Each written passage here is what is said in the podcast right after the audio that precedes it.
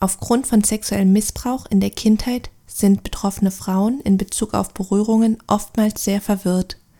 Deshalb wollen wir in dieser Folge kindliche Berührungsbedürfnisse von erwachsenen sexuellen Bedürfnissen entwirren und schauen, welche Art von Berührungen du in frühester Kindheit vermutlich gebraucht hättest und wie du diesen Berührungshunger nachträglich stillen kannst. Heute spreche ich mit Christina Sogel, die moderne Psychoanalyse mit machtvollem Körperwissen aus der Körpertraumatherapie und mit gewaltfreier Kommunikation kombiniert. In Stuttgart bietet sie Einzelarbeit, Seminare und Gruppen an, wobei Berührungen und eine bewusste Sexualität einen wichtigen Teil ihrer Arbeit einnehmen. Freue dich also auf eine Podcast-Folge, die dich dabei unterstützen möge, Berührungsverwirrungen voneinander zu entwirren und eine Idee davon zu bekommen, wie fehlende, nährende Berührungen während der Kindheit nachgeholt werden können.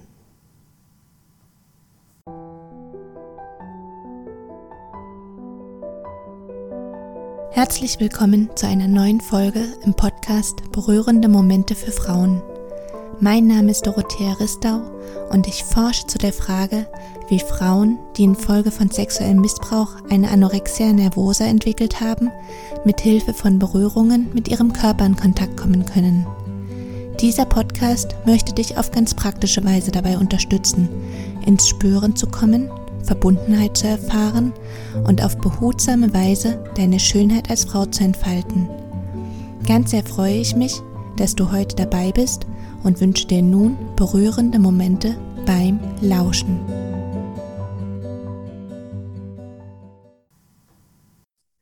Ja, liebe Christina, dich begrüße ich auch natürlich ganz, ganz herzlich bei mir im Podcast und ich muss sagen, ich bin wirklich super gespannt auf dieses Gespräch, weil wir aus zwei sehr unterschiedlichen Perspektiven auf das Thema schauen und ja, ich bin jetzt einfach wirklich sehr gespannt, wie wir so jetzt miteinander ins Gespräch kommen und was ich da zeigen will. Erstmal auf jeden Fall ein herzliches Willkommen an dich. Ja, hallo liebe Dorothea. Ich freue mich total über den Raum, den du mir schenkst und auch das mit den Frauen zu teilen, was mich so berührt immer wieder in meiner Arbeit. Ich ja. freue mich. Hm? Du hast ja auch sehr schnell zugesagt und warst ja sehr schnell sehr begeistert dabei. Mhm. Genau. Damit die Zuhörerinnen erstmal verstehen, was mit der Verwirrung von Berührungsbedürfnissen während der Kindheit gemeint ist, wie ich es ja schon in der Einleitung gesagt habe, wäre es schön, wenn du dies zunächst kurz näher erklären könntest. Ja, das mache ich gerne. Also du sagtest die Verwirrung in der Kindheit. Ähm, in meinen Augen ist die Verwirrung oftmals, also wenn ich jetzt mal jenseits von sexuellem Missbrauch schaue, etwas, was erst später findet über diesem, äh, stattfindet über diesen Mangel, nämlich dass ähm, wenn wir erwachsene sexuelle Wesen werden, diese Bedürfnisse in der sexuellen Interaktion erfüllt werden und sich nicht mehr unterscheiden lässt, was ist eigentlich was, wenn der frühe Mangel drunter liegt. Natürlich, wenn sexueller Missbrauch im Spiel ist, dann ist diese Verwirrung schon viel, viel früher geschehen, in der Form, dass die Nähewünsche von uns als Kindern auf einer Ebene beantwortet war, wurden, für die wir noch gar nicht bereit waren. Vielleicht kann ich das erstmal so sagen. Mhm. Und das heißt, ich würde vielleicht noch dazu fügen oder was ich noch so für Gedanken dazu habe, ist, dass es ja zum einen, wenn der Missbrauch während dieser frühen Phase passiert ist, dass zum einen so diese Berührungen, die das Kind damals gebraucht hätte, so diese kuscheligen, einfach so Nähe, Körperkontakt, so, so eine wärmenden Berührungen, dass die halt nicht stattgefunden haben oder zu wenig davon und dass stattdessen halt andere Berührungen stattgefunden haben, die in dieser Zeit noch gar nicht dran gewesen wären, nämlich diese sexuell erotischen Berührungen und zudem ja auch noch, die wurden ja zudem noch gewaltsam angewendet. So, das sind so noch Gedanken, die ich dazu habe. Kannst du da mitgehen? Auf jeden Fall zum Teil, ähm, denn ich weiß natürlich, was du mit Gewalt meinst und gleichwohl ist ein Teil dieser Verwirrung die ich oft bei Frauen erlebe, dass es ja vordergründig nicht gewaltsam war, was schon per se eine tiefe, tiefe Verwirrung macht. Dass es ja, hm, ich sag mal, oft in Umständen geschieht, wenn es im engen Familienkreis oder so geschieht, ähm, die als Liebe verpackt werden und wo das Kind genau in seiner Liebe adressiert wird und das als was Schönes verkauft wird und es sich ja auf irgendeine Art auch schön anfühlt, wenn es sozusagen, ich sag mal jetzt kein super gewaltsamer Übergriff ist, sondern ein Streicheln oder ein Berühren an bestimmten Stellen oder so. Und von daher möchte ich Gewalt an der Stelle nochmal aufgefächert wissen, damit diese Verwirrung, diese Ebene von Verwirrung auch eine Stimme kriegt. Ja. Bei Gewalt wirkt immer so, als wären das sehr grobe, gewalttätige Berührungen oder ein Zwang mit, ich sag mal, mit Drohungen verbunden oder so. Und das ist es nicht immer. Es ist es natürlich oftmals und auch manchmal mit wirklich schlimmer Gewalt verbunden, wenn es außerhalb des Familienkreises ist. Aber es gibt eben auch diese anderen Fälle. Ja, also ich meine halt mit Gewalt, dass halt was passiert, was das Kind nicht möchte oder was halt in dieser Zeit noch nicht dran ist für das Kind oder so. Ne? Also wenn es im, im Einvernehmen ist, dass das Kind jetzt so Berührungen bekommt, dass es, was weiß ich, an der Wange gestreichelt wird oder so oder über den Rücken, das sind ja schöne Berührungen, ne? Und das genießt das Kind.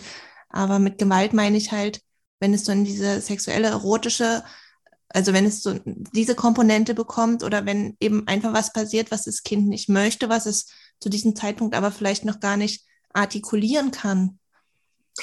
Das ist das eine. Und das andere ist, wenn du sagst, das Kind möchte das nicht, das lässt sich noch gar nicht so ganz klar empfinden für das Kind, weil die Grenzen, die Grenzen des Ichs sind lange Zeit darauf angewiesen, dass die Erwachsenen diese Grenzen antizipieren und wahrnehmen, ohne dass das Kind sie in dem Sinne schon spüren kann. Also das betrifft eben genau diese Fähigkeit oder fehlende Fähigkeit oder auch Verweigerung der Erwachsenen ähm, auf die nonverbalen Signale des Kindes zu achten. Und bei Kind müssen wir natürlich auch noch mal gucken, wie alt ist denn das Kind? Und mhm. je kleiner es ist, desto weniger hat es in dem Sinne schon diese Grenze, die sagen könnte, ich will das nicht. Sondern da kommt nur eine tiefe Verwirrung, es fühlt sich ganz komisch an. Ja. Und je nachdem, oft findet Missbrauch ja in Familien statt, die sowieso ganz, ganz wenig eigene Grenzen kennen, die Erwachsenen, und dann auch natürlich nicht antizipieren können oder wahrnehmen können beim Kind. Und dann ist das alles in einer Atmosphäre, die nicht wirklich hm, wie Grenzen überschreiten wahrgenommen wird, weder von den Eltern oder den Erwachsenen noch von den Kindern. Und das macht es besonders verwirrend und schwierig. Genau. Genau. Mhm. Also das Kind braucht ja quasi das Gegenüber, dass du, um sich selber erstmal kennenzulernen, so die eigenen Bedürfnisse und Grenzen wahrzunehmen und zu entwickeln. Und dafür braucht es halt sensible Erwachsene. Und du beschreibst es ja schon, ne? in diesen Familien gibt es oftmals gar keine Grenzen und das wird irgendwie nett verpackt und nett verkauft und so. Und das macht es ja dann so problematisch. Das macht ja auch so diese Verwirrungen aus dann, ne? Mhm, und genau. genau.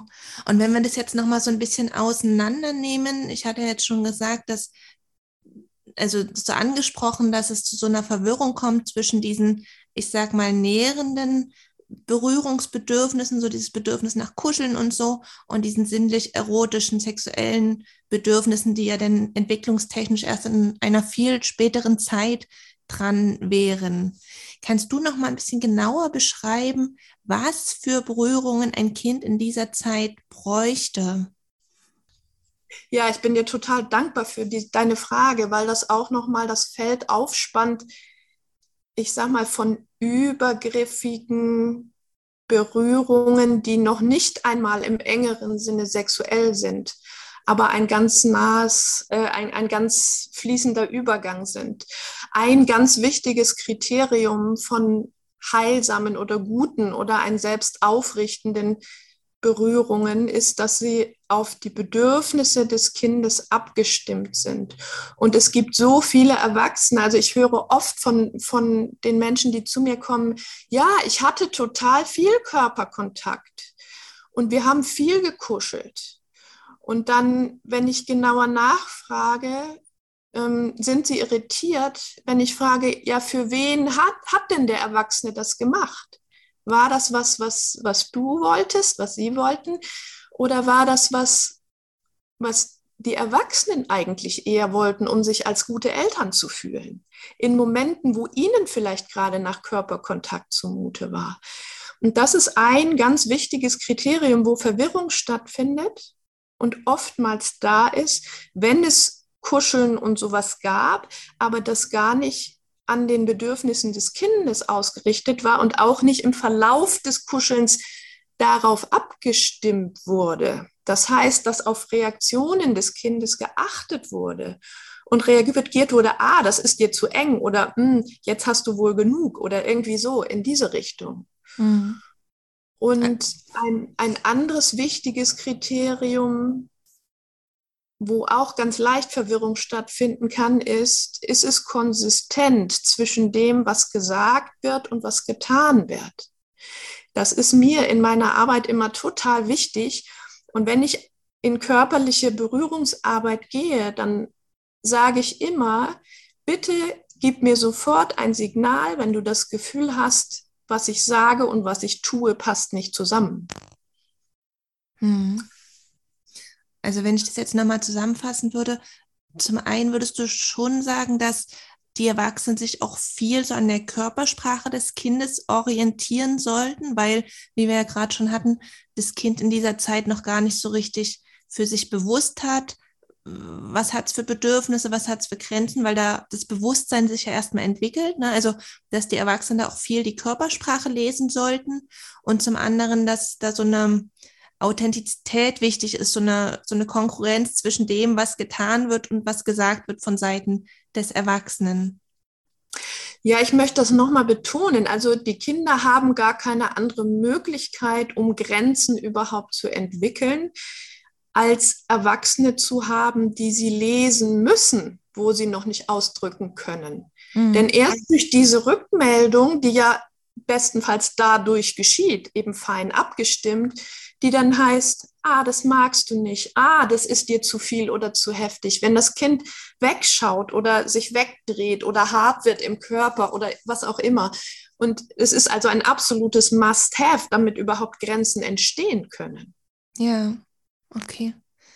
Vielleicht ja. kannst du das ja noch ein bisschen, also vielleicht können wir das noch ein bisschen weiterdenken, so diesen Gedanken, was es mit Kindern macht, wenn also was es mit einem Kind macht, wenn es Erwachsene hat, die auf diese Grenzen eingehen, die das spiegeln, gerade auch so mit Hinblick auf die Entstehung eines sicheren Bindungsverhaltens, also ja auch mit in Bezug auf die Bindung. Mhm. Ja, also auf jeden Fall, was dadurch entsteht, ist, das Kind bekommt Grenzen, es bekommt die beglückende Erfahrung, ich bin ich und du bist du und wir sind zwei andersartige Menschen, die einander sehen und beglücken können, weil sie sich erkennen. Das ist natürlich der Kern von sicherer Bindung. Erst recht sicher benennt dieses Moment, wenn es im Großen und Ganzen immer so ist. Natürlich gibt es Ausnahmen und keine Eltern sind perfekt und immer super feinfühlig. Aber wenn es im Großen und Ganzen der Normalfall ist, es stellt sich eine Sattheit ein, ein Gefühl von, ich bin total gut und richtig und in Ordnung und angenommen.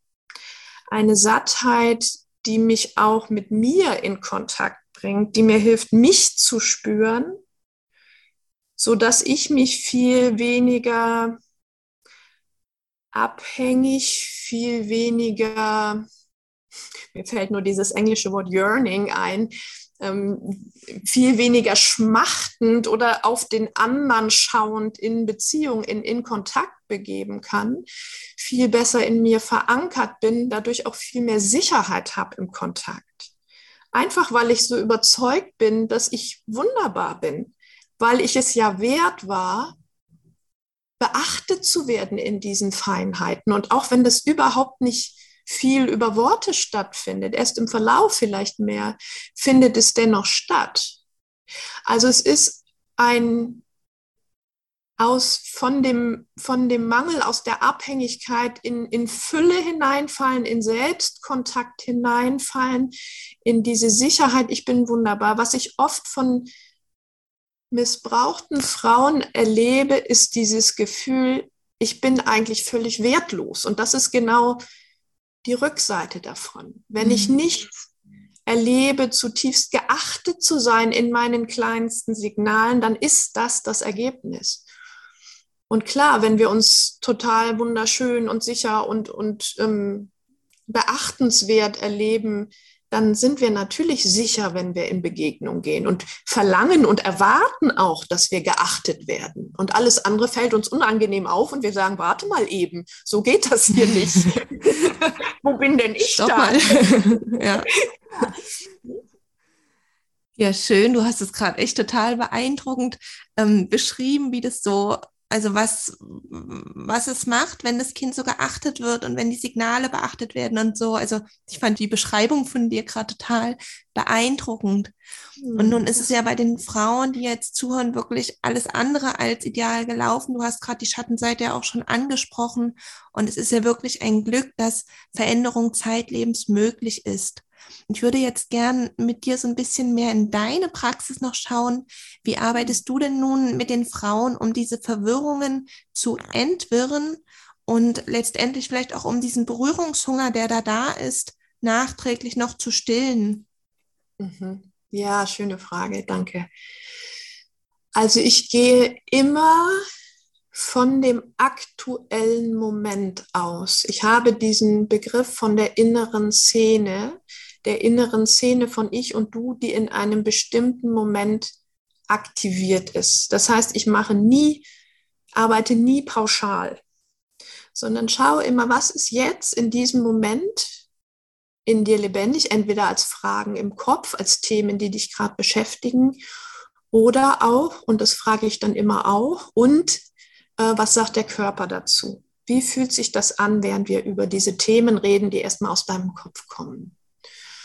Und ausgehend von dem, was im Körper ist und wie das zusammenpasst, also auch hier diese Passung Worte und Körper, äh, wie das zusammenpasst mit dem, was im Körper ist, entwickle ich einen Vorschlag, der immer nur ein Vorschlag ist, ähm, wie wir das zum Beispiel körperlich zugänglich machen könnten. Das heißt, wenn es in irgendeiner Form Thema ist, es ist schwierig, im Kontakt mit meinem Partner zum Beispiel, dann biete ich oftmals an, dann könnten wir das mal wie unter der Lupe gemeinsam im Körper erforschen, über die Körper. Berührung ist denkbar. Und es ist gerade dann besonders wichtig, dass wir das ganz, ganz gut auf dich abstimmen. Also lass uns diese Szene zusammen entwerfen. Und es ist nichts gewonnen, wenn du einfach nur zustimmst, sondern wenn du mir jedes kleinste Moment sagst, wo mein Angebot für dich schwierig ist oder nicht passt. In Klammern gesagt, da mache ich was, was viele dieser Frauen vielleicht noch gar nicht können, in dem Wissen, dass sie es lernen können und tief innen drin können, wenn ich ihnen zutraue, dass sie es können. Oh, schön. ja, das ist ja, mir toll. total wichtig, dieses Moment, weil ich es ist so ein bisschen eine Quadratur des Kreises. Wenn ich sage, Sie können es ja nicht und es Ihnen deshalb nicht anbiete, lernen Sie es auch nicht. Mhm. Aber wenn ich sage, ich weiß, dass du diese Infos in deinem Körper hast und lass uns bitte versuchen, all das, was zustimmen und einfach Ja sagen ist, was du immer gemacht hast, an dieser Stelle so gut es geht zu vermeiden und lieber noch mal mehr zu gucken dann finden wir so zu einer Begegnung, die für dich so stimmig wie möglich ist. Und natürlich tue ich von meiner Seite aus auch, stelle ich all meine Sensorien auf und wenn da irgendwie ein Zögern oder ein etwas automatisches, ja, dann machen wir das halt mal so ist, dann sage ich, nee, warte mal eben, ich glaube, da sagt noch was Nein in dir. Da geht es schon los. Das ist für mich schon ganz viel genau diese Arbeit noch auf einer sprachlichen Ebene, die Feinabstimmung. Und ich nehme da viel Zeit dafür, bis wir gemeinsam eine Art von Begegnungsmöglichkeit entworfen haben, zu der ein ziemlich großflächiges Ja ist. Das heißt nicht, dass da keine Angst im Spiel ist. Da ist oftmals Angst und Sehnsucht im Spiel. Und gerade dafür ist dieses kleinteilige Vorarbeiten schon total hilfreich, um sozusagen zu merken, wie ich in den Worten schon sowohl die Ängste wie auch die Sehnsucht da reinnehme und ganz behutsam damit umgehe. Und dann gibt es vielleicht irgendeine Art von Körperbegegnung, die wir gemeinsam entwerfen, die sehr auf die Ängste auch abgestimmt ist, also sehr auf das Ausmaß an Nähe was im Moment im grünen Bereich von ich bin eher neugierig ist, als von oh mein Gott, bloß nicht.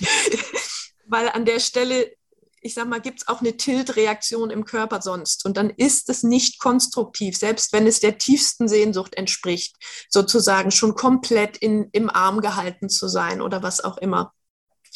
Wenn der traumatisierte Teil abschalten muss, ist es nicht konstruktiv, deshalb kleinteilig. Mhm. Und dann ist es vielleicht ein, hm, ich setze mich erstmal ganz nah mit meinem Stuhl neben dich ähm, und lege meine Hand so auf die Lehne, dass wenn du deine Hand auf die Lehne legst, dass wenn du möchtest, du meine Hand berühren kannst. Und dann geht zum Beispiel die Verhandlung darüber los. Ist es für dich denn besser, wenn ich quasi nur auf deine Initiative warte, damit wir sicher sind, es kommt von dir? Oder brauchst du es vielleicht sogar aus diesem Teil heraus, der denkt, ich habe überhaupt keine liebevolle Berührung verdient, dass ich initiativ bin, so fein abgestimmt mit meinen Sensorien, wie ich es halt nur irgendwie kann? Das ist ein ganz wichtiger Punkt bei der Kontaktfrage, wie, also wie wie ist es leichter für dich, wenn du quasi sicher bist, ich tue nichts, außerdem das für das offen zu sein, was du tust, oder ich komme dir fein abgestimmt entgegen. Jetzt kriegst du vielleicht eine Idee davon, wie kleinteilig diese Arbeit ist. Mhm. Und wenn ein großer Berührungshunger darunter liegt, dann ist es oftmals so, also eine große, großes Nicht-Berührt-Sein im Gegensatz zu einem übergriffig berührt sein, welcher Art auch immer. Dann erleben oft auch Frauen eine ganz zarte Berührung von mir als sexualisiert oder sie sind erstmal verwirrt und denken, öh, das ist jetzt irgendwie komisch. Das fühlt sich so ein bisschen sexuell an. Und das ist genau diese Ebene von, sie haben dann Nähebedürfnisse nur als Erwachsene oder fast ausschließlich als Erwachsene in sexuellen Begegnungen mit Männern erlebt und kennen diese Zärtlichkeit nur aus späterer erwachsener Sexualität. Und dann ist es für mich wichtig, dass ich mich nicht verwirren lasse und an der Stelle klar bleibe, mich nochmal in mir versichere, gab es da Ebenen in mir, wo da vielleicht wirklich was dran war, und ich lege das oft auch sehr transparent offen, damit ich das Signal gebe, es ist völlig okay, wenn du das Gefühl hast, da läuft was Komisches, dass du mir das sagst und dass ich das nicht per se abstreite, aber dennoch klar bleibe, was war es von meiner Seite aus. Und das ist was, das kann sich wirklich nur in mir entscheiden. Und ich sage immer wieder, ich kann nur darauf vertrauen, dass du merkst, was wahr ist, dass dein Nervensystem es merkt, auch wenn dein Kopf daran zweifeln muss. Mhm. Ich halte jetzt an der Stelle mal inne und guck mal, ist, ist das schon ausreichend für dich oder möchtest du noch weiter hören? Ja, nee, das war schon, das war schon total viel an Info und, und total spannende Sachen. Ich hänge jetzt gerade selber noch so an einem Punkt fest, wenn ich das jetzt richtig verstanden habe, hast du gesagt, dass ähm, wenn eine Frau eine, eine zarte Berührung als sexualisiert empfindet, dass es mit Erfahrungen im Erwachsenenleben zu tun hat. Und da hänge ich jetzt gerade dran, weil ich hätte jetzt eher gedacht, dass einfach während der Kindheit da so eine Verknüpfung entstanden ist, dass Berührungen sehr schnell, ähm, also dass, dass Berührungen halt diese, diese erotische, diese sexuelle Komponente hatten und dass da einfach eine blöde Verknüpfung entstanden ist und dass sie die darunterliegenden Bedürfnisse nach näherenden Berührungen gar nicht mehr wahrnehmen. Weißt du, was ich meine? Absolut. Ich habe jetzt eben den Fall beschrieben, ich sag mal, wenn es nur einen Berührungsmangel gibt. Es ist total wichtig, dass du die andere Ebene ansprichst, denn gerade bei Frauen mit sexuellem Missbrauch ist das ja immer gleichzeitig da. Manchmal ist auch die Ebene von kindlicher gar nicht berührt Wordenheit sozusagen ja. drin. Und die andere Ebene ist tatsächlich die, nicht, dass sie die Berührungsbedürfnisse nicht mehr wahrnehmen, sondern dass es untrennbar verwoben ist. Diese Überzeugung, Berührung ist immer vergiftet. Mhm, genau. Und das berührt natürlich auch das, wie diese Frauen über Männer denken. Da möchte ich gleich noch ganz viel drüber sagen, wie diese Frauen über Männer vielleicht nicht nur denken, sondern in erster Linie mal fühlen, aber oft werden da ja auch Gedanken draus. Und ich sage mal sogar, obwohl ich nicht manifest sexuell missbraucht worden bin, hatte ich lange Zeit in mir diese Ebene von kulturellem Trauma, wie ich das heute nenne, mhm. dass ich dachte, ja, alle Männer sind Schweine und wollen immer nur das eine und überhaupt. Ne? Ja. Also ein tiefes Misstrauen Männern gegenüber. Und das spielt natürlich auch alles mit rein, auch wenn ich kein, keine Frau, äh, kein Mann bin in diesen Berührungen.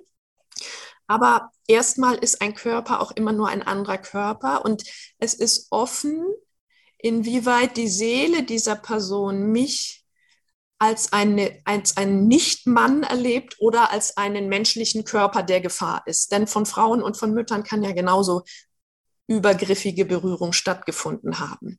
Das geht also immer erstmal darum, diese, diese feinen inneren Szenen auseinanderzudröseln. Wie ist denn das innere Ich und Du, die innere Ich und Du-Szene mit einer Mutter Schrägstrich Frau und mit einem Vater Schrägstrich Mann. Genau. Und dann ist da diese Verwirrung auch. Und du merkst jetzt, wenn diese beiden Ebenen nebeneinander sind, dann ist es echt kleinteilig verwoben und dann ja. geht das Auseinanderdröseln genau über diese Ebene, da immer wieder genau nachzufragen, da immer zu gucken, auch was kommen da für Bilder, auf welche Art wird es irgendwie schlüpfrig oder verwirrend erlebt. Es ist ja nicht mal unbedingt so offen sexuell, wie Berührung dann vielleicht erlebt wird, sondern eher so ein bisschen, dass es an diese Verwirrung andockt von, hm, was ist das jetzt? Ja. Ist das mehr als das, was es behauptet zu sein? Und das ist genau wieder diese Ebene, wo ich vorhin sagte, diese Kongruenz zwischen Worten und Handeln, die war früher oft nicht da. Es wurde als Liebe verkauft. Und an der Stelle mich hinterfragbar zu machen und ansprechbar und auf eine Art zu reagieren, die nicht einfach nur sagt, nee, nee, das mache ich ja nicht. Ich bin ja Therapeutin oder so, sondern zu sagen, ah, okay, dann nimmst du irgendwie was wahr. Lass uns doch noch mal genau gucken. Ich fühle auch noch mal hin, was da bei mir war. Und ich lege das total offen und mache mich ganz nackt und transparent und sage, ich kann nur darauf vertrauen, dass du spürst, dass ich hier kein, kein Spiel spiele, sondern dass das wahrhaftig ist, was ich sage. Mhm. Und, und, damit gebe ich, das möchte ich gerade noch sagen, und damit ja. gebe ich absolut auch ein Stück Verantwortung zurück zu dem, erlaubt dir auch genau hinzuschauen und zu sehen, wo du vielleicht auch aus deiner Erfahrung über mich urteilst, ohne genau hinzuschauen. Also schau genau hin und das verlange ich dann auch. Ja. Das ist ja letztendlich auch so dieser Prozess, ne, so wirklich kleinteilig zu schauen, was ist es jetzt? Ist es eine Verwirrung? Ist es jetzt echt? Wie wird es empfunden? Also da wirklich ganz, ganz kleinteilig zu schauen und dadurch entsteht ja auch diese die, also kann ja so wirklich richtig viel an Entfaltung entstehen, indem man sich so diese ganzen kleinen Teile einzeln anschaut, ne? Und dann irgendwann schaut mhm. man vielleicht zurück und denkt, oh, was sich jetzt hier alles entfaltet hat, ne? Es gibt noch eine Sache, die ich gerade unbedingt noch hinterher schieben möchte. Denn natürlich findet solche Arbeit gerade mit Missbrauchserfahrungen immer haarscharf an dieser Grenze statt und muss auch da stattfinden. Denn wenn ich quasi mit der Angst, mit dem Misstrauen dieser Menschen kooperiere, dann kriegen sie ja gar keine Chance, sozusagen eine neue Erfahrung zuzulassen. Wenn ich quasi immer zu zu sehr zurückschrecke, davor an diese Grenze zu gehen. Und natürlich kann es dann und passiert es auch immer mal wieder, dass genau dieses, es ist eben nicht immer perfekt abgestimmt geschieht. Und dann ist es total wichtig, wir haben eine Ebene, wo Sie bis dahin möglichst gut wissen, man darf das bei mir sagen und ich nehme das bereitwillig und mit Freuden auf. Und dann passiert es tatsächlich auch manchmal, dass ich ohne es zu wissen und zu wollen, ähm, ich sag mal, eine Spur zu viel mache oder irgendwie in ein Spiel reinrutsche, in eine, ich sag mal, etwas, was mit der inneren Szene dieser Frau zu tun hat, dann ein Stück in die Täterrolle reinrutsche, ohne das zu wollen.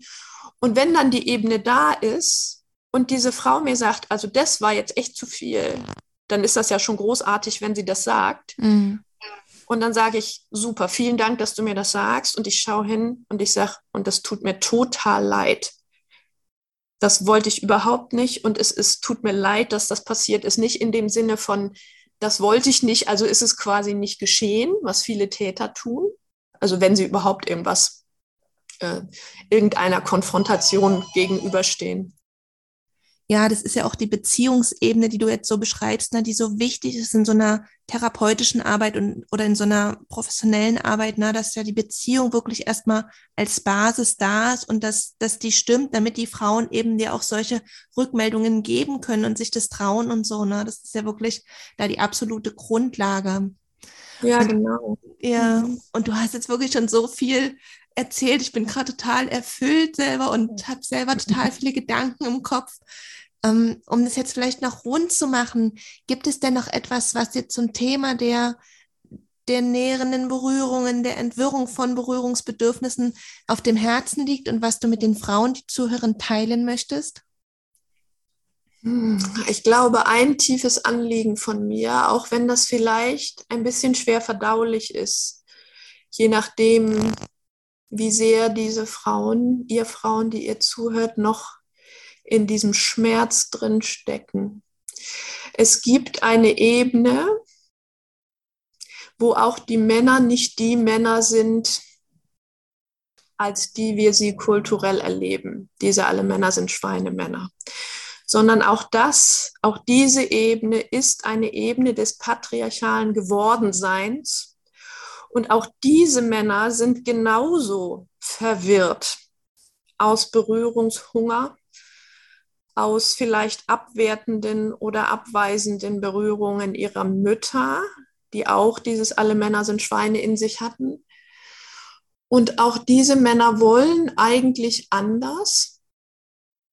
Und ich sage das auch deshalb, weil ich in meiner eigenen Auseinandersetzung mit meinem Mann, auch ohne manifeste Missbrauchserfahrung, äh, das wirklich Arbeit war, uns auf diesen Schmerz des anderen einzulassen, den wir immer als Täter erlebt haben, wie tief Männer, gerade wenn sie keine sexuell missbrauchenden Männer gewesen sind, äh, in sich tragen. Diese tiefe Verunsicherung, es auf jeden Fall richtig machen zu wollen und der Frau beweisen zu müssen, dass sie ein guter Mann sind und da drin so viel Angst vor ihren eigenen Impulsen haben.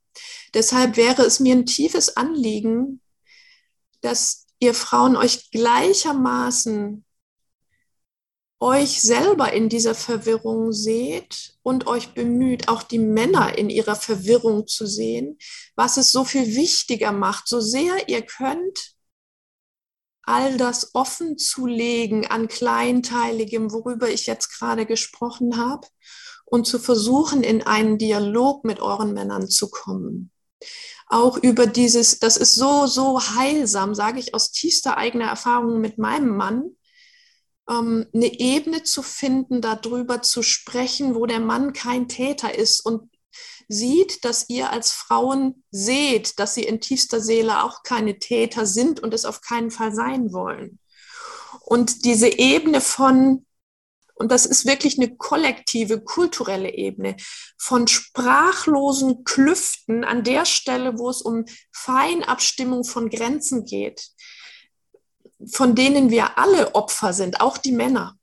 Weil nie, wir haben kein Vokabular und eine Kultur des Nichtsprechens an diesen Stellen, so dass es so hilfreich ist, in eine in einen Metadialog, also in ein Gespräch eine Ebene höher über das, wie können wir eigentlich anfangen, darüber zu sprechen, zu kommen, ohne dass wir in Täter- und Opferstrukturen reinrutschen. Denn das Fiese ist, da sind wir Männer und, und Frauen uns erstmal kulturell so einig, dass wir Frauen die Opfer und die Männer die Täter sind. Und diese Einigkeit ist es, was es so unendlich schwer macht, da rauszukommen. Und wenn wir von dort auf eine Ebene kommen, wo wir uns beide als Opfer dieser Kultur begreifen, in der Männer zu Tätern werden konnten und vielleicht nee, ich will nicht sagen mussten, aber konnten und Frauen deren Opfer werden mussten, dann ist es einfach total gut und nimmt wie ganz viel, eröffnet überhaupt erst Raum für eine andere Art von Begegnung. Und ich würde jetzt gerne noch hinterher schieben, das liegt mir jetzt gerade noch so sehr am Herzen, jeder Frau, die jetzt hier zuhört und die ihren Weg geht, wirklich einen ganz, ganz großen Dank auszusprechen, weil es gibt diese kollektiven Traumata im sexuellen Bereich. Das zieht sich durch die ganze Gesellschaft durch. Und gerade ihr Frauen, die ihr sexuellen Missbrauch erlebt habt, ihr habt ja dadurch einfach eine sehr, sehr starke Form von, ich sage es nochmal, Gewalt erlebt, von, von Übergriffen. Entsprechend hoch ist der Leidensdruck und ihr seid ja, ich will jetzt nicht sagen gezwungen, aber einfach aufgrund des hohen Leidensdrucks ist da einfach, ja, wahrscheinlich so wie so eine Notwendigkeit doch da, sich damit auseinanderzusetzen. Und dadurch tragt ihr einfach auch einen ganz, ganz wichtigen Teil dazu bei, diese kollektiven Traumata zu heilen, dass wir eben aus diesen Opfer-Täter-Denken rauskommen, die du, Christina, jetzt auch angesprochen hast. Also wirklich auch einen ganz, ganz großen Dank an, an dich, an jede Frau, die jetzt das hört und die ihren Weg geht und die sich mit sich auseinandersetzt, so an der Stelle. Ihr tragt mhm. einfach einen großen Beitrag bei zum großen Ganzen. Liebe Christina, auch an dich ein ganz, ganz großes Dankeschön. Ich fand das Interview wirklich total reich, total, wirklich so ein richtig großer Blumenstrauß, den du quasi uns jetzt überreicht hast. Und ja, mhm. danke, dass du jetzt dein Wissen hier mit uns geteilt hast und dass du dabei warst. Dankeschön. Ja, und ich danke dir auch für den Raum und ich fand es auch wunderschön, unser Gespräch.